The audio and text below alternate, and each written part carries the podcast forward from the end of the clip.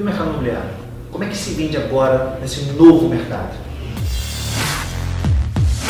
Cara, que louco, né?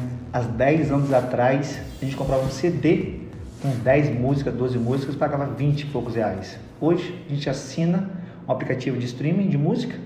Nós temos um trilhão de música no nosso, à nossa disposição pelos mesmos 20 e poucos reais. O comportamento nosso mudou de compra, a forma de, de, de, de ter as coisas mudaram e o mercado imobiliário, não sei se mudou, para mim não mudou, está na velha economia, eu chamo de nova economia. Qual é o teu ponto de vista em relação a isso? Cara, eu acho que essas inovações elas têm um ponto muito em comum que as imobiliárias ainda não estão percebendo. Que o negócio não é vender, você tem que ajudar o cliente a comprar. Perfeito. Você tem que empoderar mais o cliente, dar poder às pontas.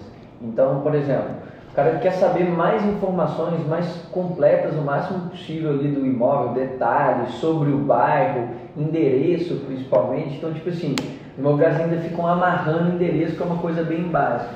E isso é uma mudança, cara, que ninguém vai aguentar esperar. O consumidor precisa. E você vê que louco, né?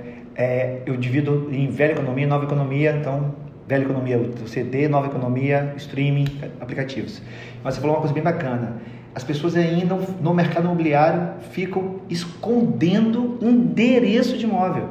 É, tipo assim, eles fazem anúncio para eles, não para o cliente. O foco é eles, não é o foco no cliente. Ah, meu concorrente vai pegar. Cara, o seu concorrente já conhece o imóvel, ou se ligar para você você vai falar, você também não vai saber. Essa insegurança do mercado é muito, muito. É foda, é doido, né, cara? Cara, e é um medo é, estranho, porque sem eles saberem, tem os grandes players aí, te falo assim, constroem robôs, existem plataformas hoje que vendem esse serviço de ficar. É, é, percorrendo a internet, os portais, os sites concorrentes para descobrir o endereço, sabe? Então, é um medo bobo que se não focar no cliente, naquilo que ele quer, realmente assim, vai passar, em vez de ajudar, acaba atrapalhando, né? Por isso que o cliente quer fazer direto, porque a imobiliária não ajuda, o corretor não ajuda, atrapalha. É uma, é uma barreira. É uma barreira.